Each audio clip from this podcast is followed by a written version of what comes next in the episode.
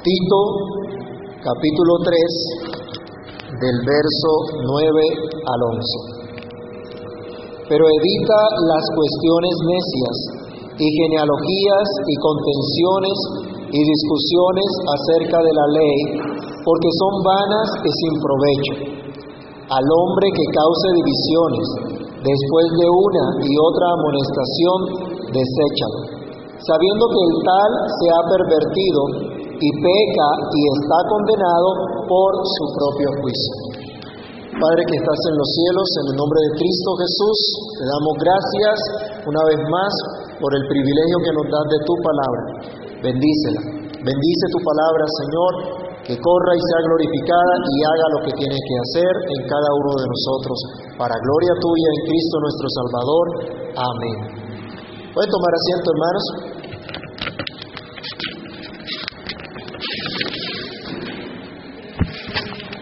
Pablo ha instruido hasta este momento a Tito para que se dedique a enseñar a la iglesia en Creta respecto a las verdades del Evangelio de la maravillosa salvación que Dios les ha dado.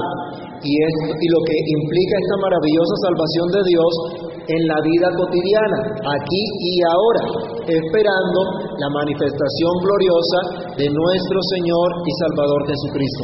Pablo terminaba en el versículo anterior diciéndoles, palabra fiel es esta, y en estas cosas quiero que hables con firmeza, para que los que han creído en Dios procuren ocuparse en buenas obras. Estas cosas son buenas y útiles para los hombres. Hablando esto, él les indica cuál es el fruto entonces de esa salvación que Dios ha otorgado a los suyos. ¿Cuál es la evidencia que puede dar el creyente que ha recibido esta gracia de Dios? Ahora, para mantener estos frutos, para poder dedicarse a este trabajo, se debe tener un horizonte claro y se debe evitar aquellas distracciones que puedan de pronto desviarnos de ese horizonte claro que Dios ha establecido. Así entonces se nos llama a mantener una disciplina de hacer lo que es bueno, lo que es agradable y de provecho para todos los seres humanos y que debe ser modelado en la iglesia. Esto es, en primer lugar, dejando las cosas vanas y sin provecho. Es lo primero que dice el apóstol aquí en el versículo número 9. Pero evita, mire el contraste, en el versículo 8 les decía lo que tenía que dedicarse, a qué cosas tenían que esforzar, dedicar fuerza, a qué cosas tenía él que dedicarse esforzadamente, insistentemente. Pero ahora les dice en el versículo 9, evita estas otras cosas. Evita todas las cosas que son vanas, que son sin provecho. Y para que la iglesia pueda avanzar en su propósito, en su misión, debe dedicarse solamente a lo que es provechoso. Debe hacer un ejercicio disciplinado y consciente de hacer lo que es provechoso, desechando lo que no es bueno. Ese es el llamado que Dios siempre ha hecho a los suyos. Por favor, vamos a Isaías capítulo 1, versículos 16 al 18. Aún en el contexto del profeta Isaías, cuando el pueblo estaba apartado del camino de Dios, Dios lo llamaba para que enderezara ese camino, para que dejara a un lado la maldad y pudiera entonces dedicarse a vivir como pueblo de Dios. Isaías capítulo 1, versos 16 al 18. El Señor llamaba a su pueblo diciéndoles, lavaos y limpiaos, quitad la iniquidad de vuestras obras de delante de mis ojos Dejad de hacer lo malo, aprended a hacer el bien, buscad el juicio, restituid al agraviado, haced justicia al huérfano, amparad a la viuda. Venid luego, dice Jehová, y estemos a cuenta. Si vuestros pecados fueren como la grana, como la nieve serán emblanquecidos. Si fueren rojos como el carmesí, vendrán a ser como blanca lana. Miren, Dios está llamando allí a su pueblo a que enderezca el camino que está torcido a que ande ahora por la senda correcta confiados en el perdón de Dios. Ahora, la iglesia en Creta, a la cual Pablo está hablando aquí en, la carta a Tito, y la iglesia universal de la cual hacemos parte, ha sido limpiada. Esta iglesia ha sido limpiada, ha sido purificada y ha sido llamada a mostrar la gracia de Dios, la salvación de Dios en todo lugar, con sus acciones, con sus palabras, con la forma como piensa, como ve las cosas, como considera la vida. Esto implica dejar a un lado las cosas vanas y sin provecho. Esto también es el llamado del apóstol Juan a la iglesia universal. Vayamos a primera de Juan, la primera epístola de Juan, capítulo 2, del verso 15 al 17. Primera de Juan, capítulo 2, 15 al 17. No améis al mundo ni las cosas que están en el mundo. Si alguno ama al mundo, el amor del Padre no está en él. Porque todo lo que hay en el mundo, los deseos de la carne, los deseos de los ojos y la vanagloria de la vida no proviene del Padre, sino del mundo. Y el mundo pasa y sus deseos, pero el que hace la voluntad de Dios permanece para siempre. Así que el creyente es llamado a dejar las cosas que son vanas, a dejar las cosas que son sin provecho, evitándolas, dice aquí el apóstol Pablo, no participando de ellas. Había un peligro para la iglesia en Creta en aquella época, y era que los judaizantes querían someter a los creyentes a guardar cualquier cantidad de ceremoniales que ya no tenían sentido para el creyente, porque Cristo ya había cumplido perfectamente toda la ley e incluso todas las ceremonias que hablaban del sacrificio perfecto que Él haría por los santificados. Acuérdense que Hebreos 10:14 nos dice que el Señor con una sola ofrenda hizo perfectos para siempre a los santificados. Así que ya no se necesitan más rituales, más ceremonias como los judaizantes querían hacer. Querían esclavizar a la iglesia en Creta con tradiciones inventadas y alejadas de la verdad de la palabra de Dios. Vamos a leer nuevamente aquí en Tito, el capítulo 1, del verso 10 al 16, cuando Pablo por primera vez habla en contra de ese peligro. Tito 1, 10 al 16. Leámoslo todos. Porque hay aún muchos contumaces, habladores de vanidades, engañadores, mayormente los de la circuncisión, los cuales es preciso tapar la boca, que trastornan casas enteras enseñando por ganancia deshonesta lo que no conviene. Uno de ellos, su propio profeta, dijo, los cretenses siempre mentirosos, malas bestias, glotones ociosos. Este testimonio es verdadero, por tanto, repréndelos duramente para que sean sanos en la fe no atendiendo a fábulas judaicas ni a mandamientos de hombres que se apartan de la verdad. Todas las cosas son puras para los puros, mas para los corrompidos e incrédulos nada les es puro, pues hasta su mente y su conciencia están corrompidas.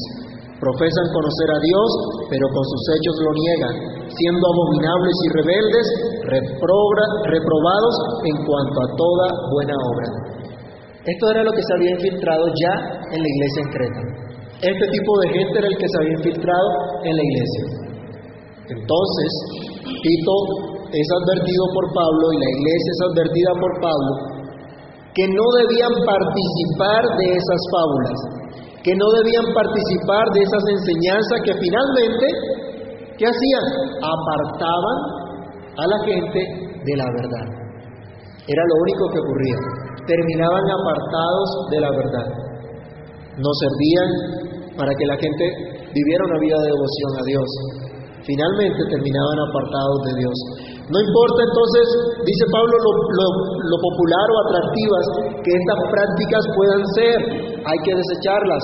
Hoy en día no importa que todo el mundo haga ciertas cosas que están en contra de la escritura, no importa que todo el mundo las haga, nosotros no tenemos por qué hacerlas. Porque estén de moda, no las tenemos que hacer. Aunque la iglesia nominal sea parte de la verdad haciendo cosas sin sentidos, usted y yo, si somos iglesia de verdadera de Cristo, debemos desechar las cosas vanas, sin sentido, y guardar la sana doctrina. Los ancianos de la iglesia son llamados a eso, a velar por la sana doctrina, por la sana enseñanza. Así puso Dios a los ancianos. Recuerden aquí en Tito también, capítulo 1. Hoy vamos a hacer un repaso de Tito porque ya vamos a concluir. El verso 5 al 9. Instruía Pablo a Tito, por esta causa te dejé en Creta, para que corrigiese lo deficiente y establecieses ancianos en cada ciudad, así como yo te mandé. El que fue irreprensible, marido de una sola mujer, y tenga hijos creyentes que no estén acusados de disolución ni de rebeldía porque es necesario que el obispo sea irreprensible como administrador de Dios, no soberbio, no iracundo, no dado al vino, no pendenciero, no codicioso de ganancias deshonestas, sino hospedador, amante de lo bueno, sobrio, justo, santo, dueño de sí mismo, retenedor de la palabra fiel tal como ha sido enseñada, para que también pueda exhortar con sana enseñanza y convencer a los que contradicen. ¿Qué tienen que hacer los ancianos entonces? Exhortar con sana enseñanza. Necesitan conocer las escrituras y promover la sana enseñanza dentro de la iglesia. Hoy tal vez hay muchas modas o enseñanzas que pretenden modernizar la liturgia, modernizar la enseñanza de la iglesia, pero por eso nosotros no tenemos que dejar a un lado el principio que Dios nos ha estipulado. Debemos adorar a Dios como Él manda, no como a nosotros nos parece, no como a nosotros nos ocurre. La liturgia es para adorar a Dios. Esta reunión que hacemos es para que el pueblo de Dios adore a Dios. Aquí no estamos reunidos para atraer a la gente, para mostrarles algo atractivo que les llame la atención. No. Aquí estamos reunidos para adorar a nuestro Dios. Si hay un no creyente en medio nuestro, ¿qué tiene que ver? Un pueblo que adora a su Dios. Un pueblo que ama a su Dios. Nuestra misión está clara, nuestra visión también. Pablo lo expresó en la iglesia a Creta, aquí en Tito 2, del 1 al 14, lo que ya habíamos estudiado. Y quiero repetir de pronto dos versículos. Pero tú habla lo que está de acuerdo con la sana doctrina.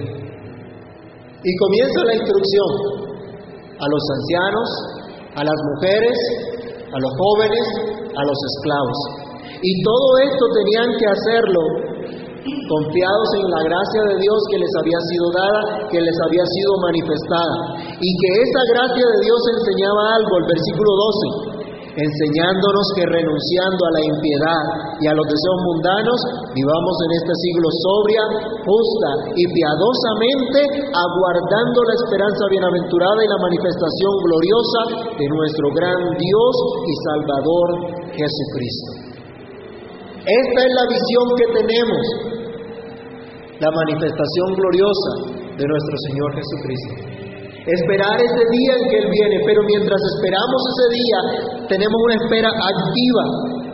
Nuestra misión entonces es renunciar a la impiedad, a los deseos mundanos, viviendo en este siglo justa, sobria y piadosamente. Debemos evitar entonces no todas estas cosas que no convienen que nos apartan de la verdad, no participar de las cosas que son vanas y sin provecho. No tenemos tiempo para hacer esa lista, pero Pablo daba un ejemplo, las fábulas de los judíos eran cosas vanas y sin provecho. Los inventos que hoy se han infiltrado en la iglesia son vanos y son sin provecho. Estaba leyendo un libro que acá el hermano me regaló y estoy muy de acuerdo con una parte que dice el autor donde absolutamente nadie puede quebrantar el corazón. Yo no puedo quebrantar su corazón. Yo no puedo entrar a su corazón. Yo no puedo ganar su corazón. Si acaso ganaré su atención. Pero su corazón yo no lo puedo ganar y de eso yo estoy claro. Y el único que puede ganar su corazón es el Espíritu Santo. El único que puede convencerle es el Espíritu Santo. Así que es vano cualquier show que yo me invente para traerlos. Porque solo la palabra de Dios es el instrumento que usa el Espíritu Santo para obrar en cada corazón, en cada uno. Debemos evitar las investigaciones inútiles. Pablo decía, evita, evita las cuestiones que son necias. las genealogías, las contenciones, las discusiones acerca de la ley. Resulta que estas personas se sentaban a dar cátedra en historias de supuestas genealogías, buscaban las genealogías de los antepasados en el pueblo de Israel para identificar de dónde venían ellos, dónde estaban ellos, y empezaban a discutir allí con los, con los hermanos acerca de tradiciones, cosa que no resultaba de utilidad alguna para la vida de la iglesia. Bueno, si traemos a nuestro contexto, ¿qué pasa de pronto? Hoy existen teólogos ateos. Hoy existen personas que conocen de las escrituras pero no conocen a Dios, no conocen al autor de las escrituras y se dedican a la investigación supuestamente de la revelación de Dios, de quién es Dios, del quehacer de Dios, de la relación del hombre con Dios, pero no han llegado al conocimiento del verdadero Dios, no se han postrado a adorar al único y verdadero Dios. Así que si estas investigaciones no conducen a la adoración a Dios, resultan vanas.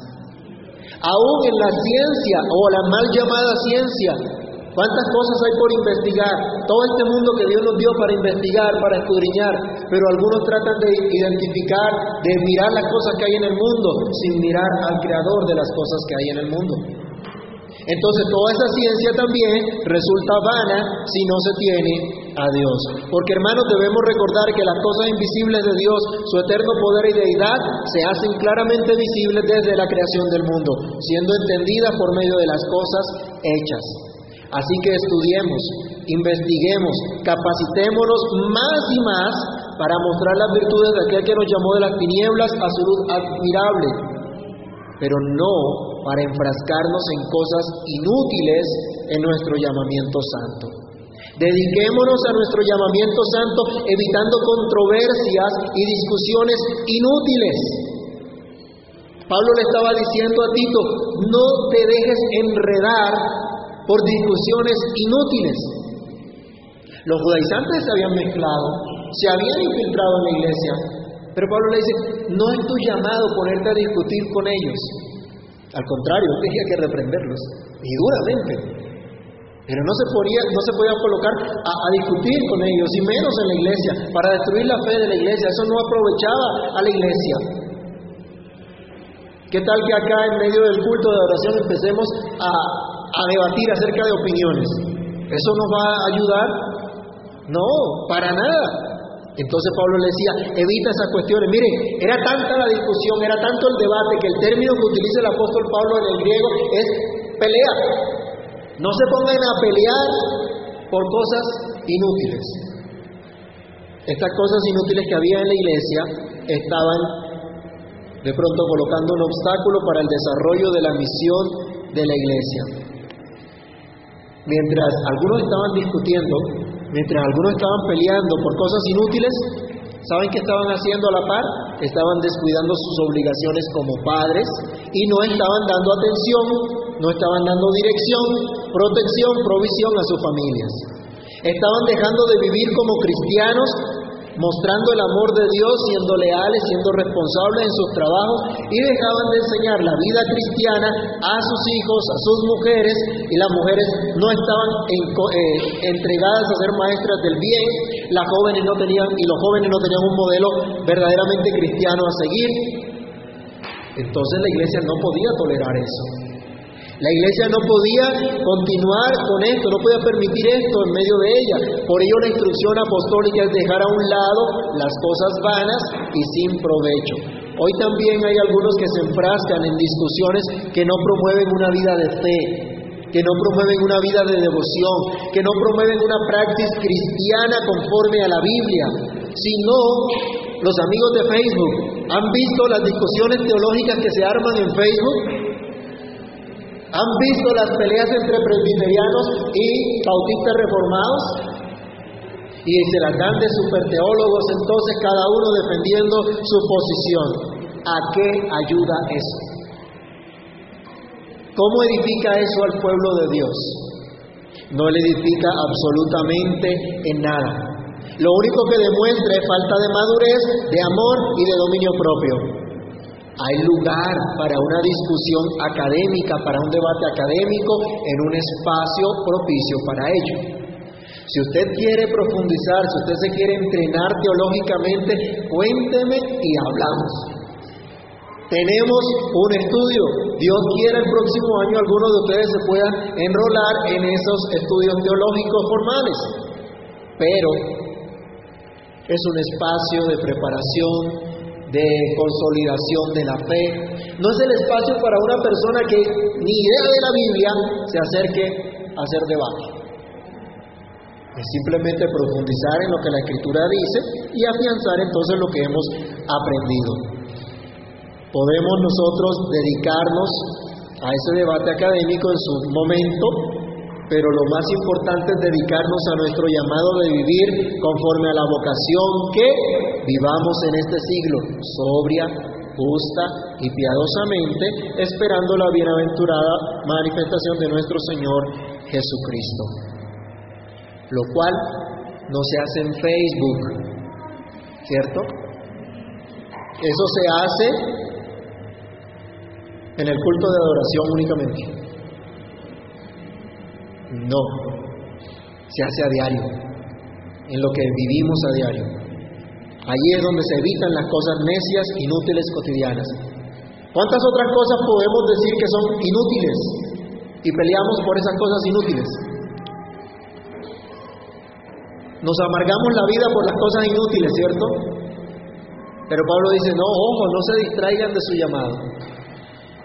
Deje a un lado las cosas inútiles pero es necesario que la iglesia practique la disciplina. Y aquí hay un ejemplo de disciplina eclesiástica. Dice el versículo 10. Al hombre que cause divisiones, después de una y otra amonestación, deséchalo, sabiendo que el tal se ha pervertido y peca y está condenado por su propio juicio. ¿Está como duro Pablo? ¿Como estricto? ¿Como severo? Resulta que estas divisiones y estas contiendas estaban dando porque se habían dedicado a hacer cosas inútiles, a pelear por cosas inútiles.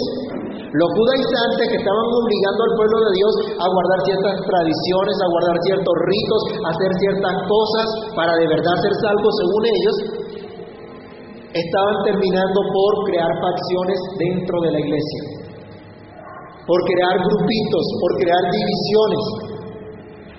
Pero este no era el propósito del Señor.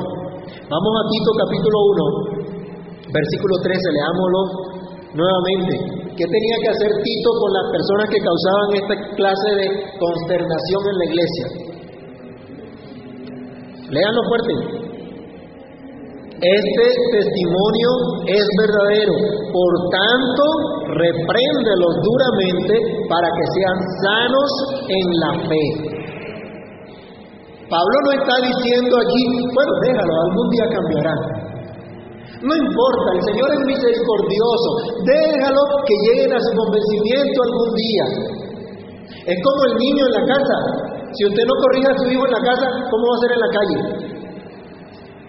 Si usted no corrige a su hijo en su casa, cuando crezca, ¿quién va a quedar avergonzado? ¿No dice la escritura, por ejemplo, que el hijo consentido es vergüenza de su madre? Porque no se corrigió a tiempo. Hay que corregir. Claro que a todo el mundo no le gusta la corrección, ¿cierto? ¿A quién le gusta la corrección? Levante la mano. Ninguno. No nos gusta por naturaleza, por nuestra naturaleza pecaminosa. La instrucción de Pablo es estos peligros hay que detenerlos, hay que ejercer aún la disciplina eclesiástica. Es un medio de gracia que Dios nos ha dado para conservar la pureza de la iglesia, para conservar el honor de Dios y buscando la restauración del pecador. En este segundo punto entonces de ejercicio de la disciplina eclesiástica podemos considerar el llamado a una práctica constante de la enseñanza cristiana, evitando la suplantación de esta enseñanza verdadera por fábulas o por opiniones contrarias a ella. Tito debía ejercer esta disciplina con amor, con consideración cristiana, pero también con firmeza. ¿Y cómo se debe disciplinar a los hijos? Igual, ¿no? Con amor, con consideración, pero con firmeza, que los hijos sepan lo que es disciplina, que aprendan lo que es disciplina. Y disciplina no siempre es un correazo, un chacletazo o una vara.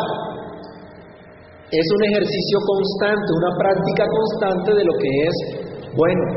Un atleta disciplinado es el que practica constantemente, el que está ejercitándose para su competencia. Eso es disciplina.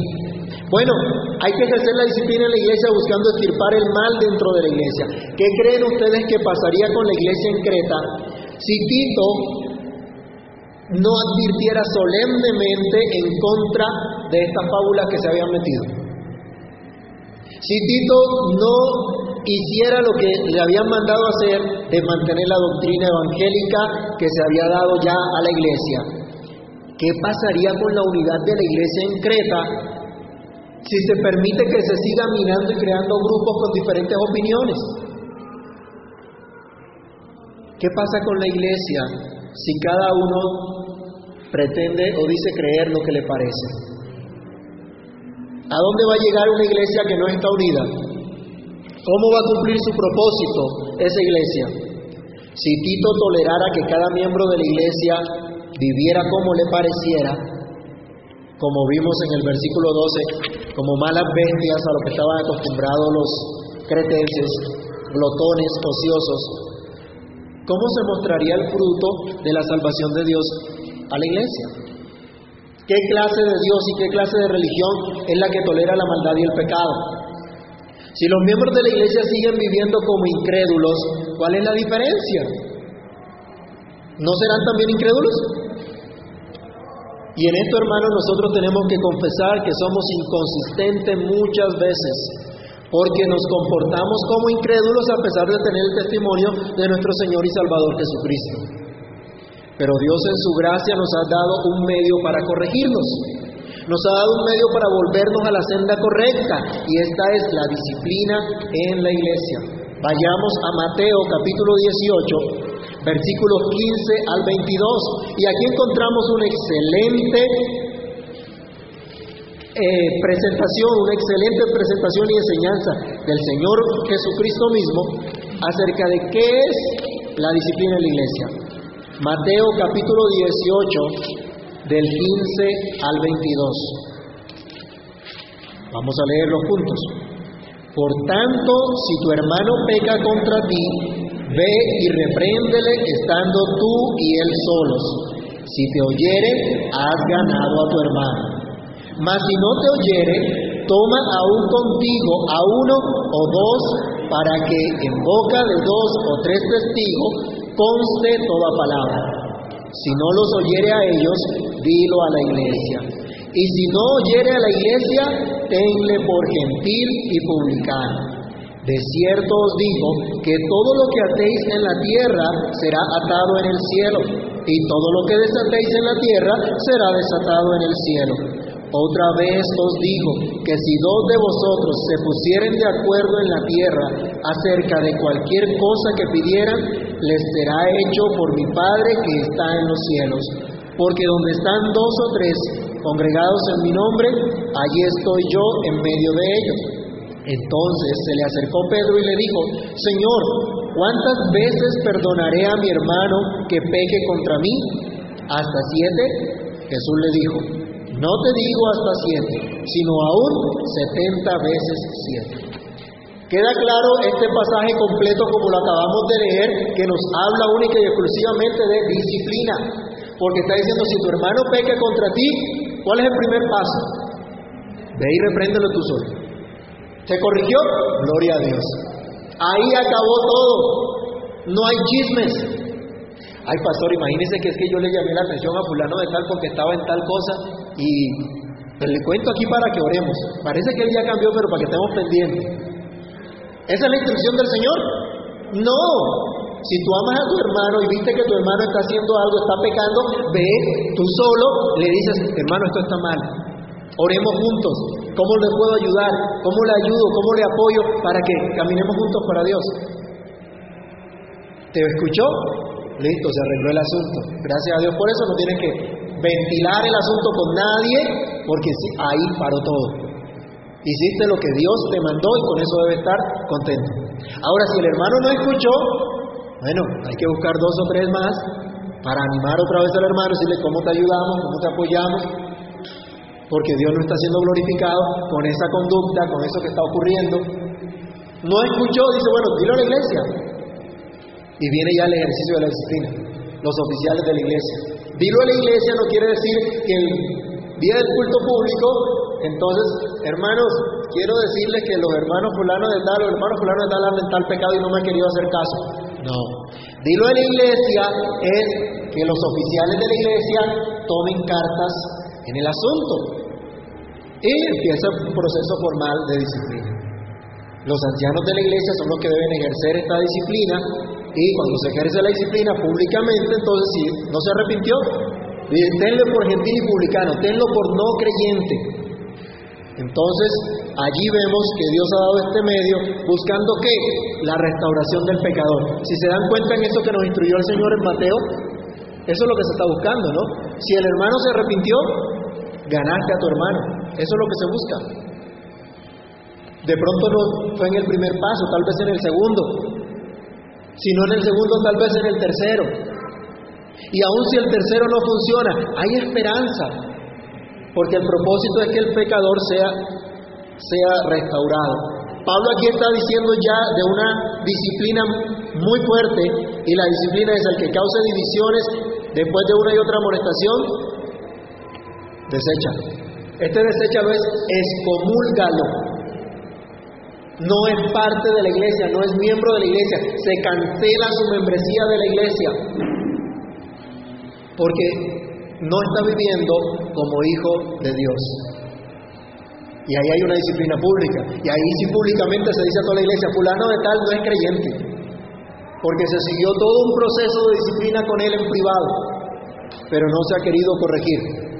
Y entonces viene ya en público que la iglesia se entere, todos los miembros de la iglesia se enteran que alguien no es creyente y por eso está excomulgado de la iglesia.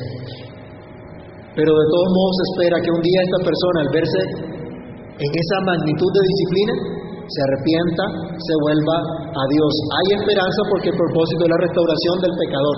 Es un medio de gracia que Dios ha dado para que se corrija el camino, para que la iglesia ande con mayor cuidado, aunque esto tal vez no es muy aplicable para la iglesia hoy día, o digo más bien aplicable no, muy característico o que la iglesia no lo está desarrollando, no, no, no les parece importante, pero es el llamado que Dios nos hace. La iglesia debe atender a este llamado.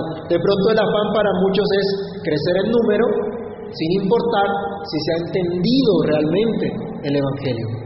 Con tal que las sillas se llenen, con tal que el salón se llene, qué caramba, ¿no? Todos son hermanos y todos vamos para el cielo. No, si somos creyentes debemos ajustarnos a las escrituras, a lo que Dios nos dice. Déjenme anotar también que la disciplina no solo se ejerce a los creyentes en la iglesia, sino que la disciplina se debe ejercer también en casa, animando a los miembros del hogar a vivir una vida sometida a la instrucción de la palabra de Dios, buscando estirpar el mal de su casa, buscando la restauración del pecador en su casa, pero sobre todo, tanto en la casa como en la iglesia, buscando la gloria de Dios. Ese es el propósito de la disciplina. Ese es el fin más noble del ser humano para el cual fue creado, la gloria de Dios. La disciplina se ejerce con amor buscando la fama, la, la, exaltación de lo que Dios es, lo que Dios hace. La proclamación del eterno pacto de gracia. Era lo que Pablo ya venía diciendo desde Tito. Leamos por favor Tito 1, del 1 al 4. En su saludo él decía, Pablo, siervo de Dios y apóstol de Jesucristo, conforme a la fe de los escogidos de Dios y el conocimiento de la verdad que es según piedad, la piedad, en la esperanza de la vida eterna, la cual Dios, que no miente, prometió desde antes de la fundación, prometió desde antes del principio de los siglos, y a su debido tiempo manifestó su palabra por medio de la predicación que me fue encomendada por mandato de Dios nuestro Salvador. A Tito, verdadero Hijo en la común fe, gracia, misericordia y paz de Dios, Padre y del Señor Jesucristo, nuestro Salvador. Esa gracia de Dios, esa misericordia de Dios, esa paz de Dios está mostrando el honor, la grandeza del Señor. Toda la carta busca eso, la gloria de Dios. Esta sección del capítulo 3 busca eso mismo, la gloria de Dios. donde se va a manifestar el amor, la misericordia, la santidad, la justicia de Dios en la vida de su pueblo. Eso es lo que se busca al ejercer la disciplina en la iglesia, la cual al principio no es muy agradable, pero da un fruto. Cuando es disciplina de parte de Dios, da un fruto para gloria de Dios. Vayamos a Hebreos capítulo 12. Y con esto concluimos. Hebreos capítulo 12, del verso 1 al 11.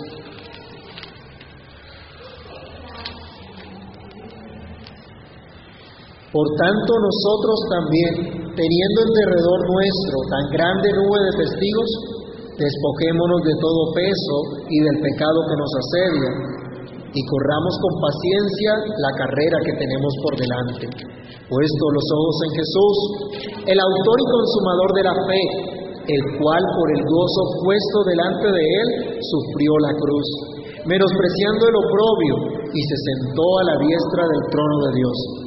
Considerad a aquel que sufrió tal contradicción de pecadores contra sí mismo, para que vuestro ánimo no se canse hasta desmayar, porque aún no habéis resistido hasta la sangre combatiendo contra el pecado.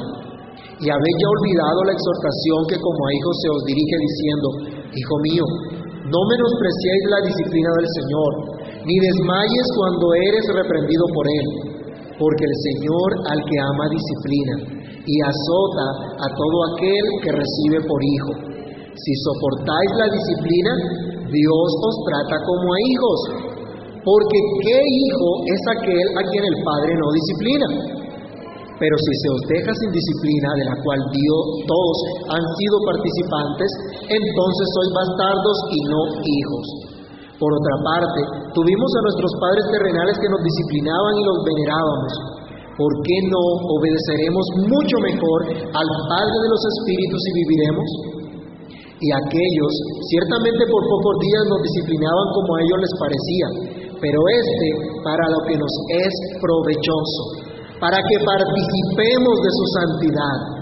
Es verdad que ninguna disciplina al presente parece ser causa de gozo, sino de tristeza, pero después da fruto apacible de justicia a los que en ella han sido ejercitados. La disciplina entonces no busca nuestra vindicación, no busca nuestro honor, no busca satisfacer nuestro deseo de venganza ni de ira pecaminosa, sino busca el honor de Dios.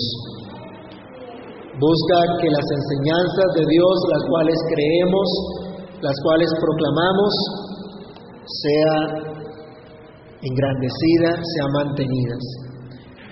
La pregunta es, ¿estamos ejerciendo la disciplina como se nos instruye en la palabra de Dios? ¿O tal vez pensamos que no es importante? ¿No es importante ser disciplinados? ¿Estamos siendo ejercitados en disciplina? Recordemos que el propósito siempre será la gloria de Dios. Pablo entonces con esto está concluyendo su breve carta con instrucciones muy prácticas de lo que es la vida cristiana, pues somos miembros del pueblo de Dios, del cuerpo de Dios, así que estamos llamados a una vida cristiana en acción. A eso estamos llamados, a una vida cristiana en acción. Por cierto, se me olvidó, ese era el título del sermón, una vida cristiana en acción. Pablo concluye entonces diciendo, no somos enseñándonos a nosotros o aplicando esto a nosotros, no somos un club social. ¿Sí? No somos un club. No somos una corriente filosófica más que tiene un pensamiento desligado de la vida común y corriente. Somos parte de la familia de Dios, llamados a vivir justa, piadosamente, esperando la venida de nuestro Señor Jesucristo. Se nos ha dado una instrucción práctica acerca de la palabra de Dios en el hogar, en la iglesia, en la sociedad donde Dios nos ha colocado. Evitando las cuestiones inútiles, sin provecho, ejercitando la disciplina eclesiástica y obviamente la disciplina en el hogar. Quiera Dios que escuchemos su instrucción, que no seamos necios y que nos dediquemos a lo que realmente es importante, a lo que es provechoso, como hemos estudiado en esta carta, que aprendamos a desechar lo que es inútil, lo que es vano. Es tiempo que ordenemos también nuestras prioridades. ¿Qué es lo primero en su vida? ¿A qué se dedica usted primero? Cómo organiza su agenda, cómo organiza su vida, qué es lo que tiene prioridad para usted, qué es lo más provechoso según usted.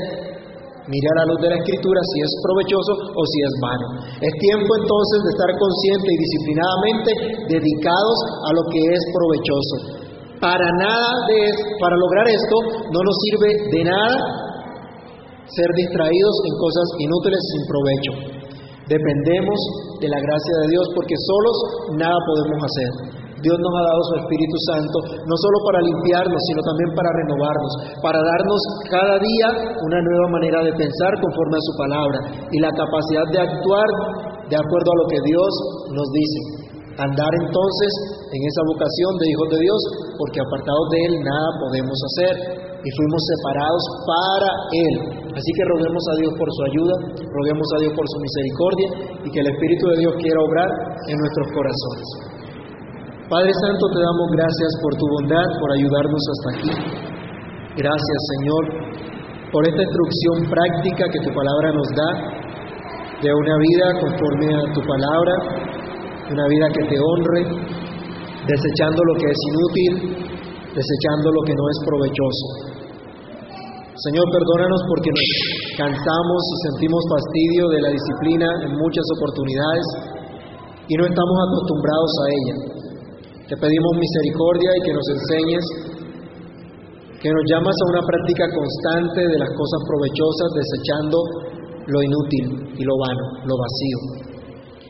Te pedimos que tengas misericordia, que nos enseñes a ordenar nuestras prioridades, que nos enseñes a considerar lo que realmente es provechoso y nos dediquemos a ello. Ayúdanos a cada uno en nuestro hogar y como iglesia local a estar, Señor, por entero dedicados a vivir conscientemente honrando tu santo nombre, a vivir conscientemente esforzándonos en tu gracia para exaltar tu santo nombre. Capacítanos, Señor, y guíanos en tu perfecta voluntad para tu gloria y tu honra. Todo esto te lo pedimos confiados en los méritos de nuestro Señor y Salvador Jesucristo. Gracias, Señor. Amén.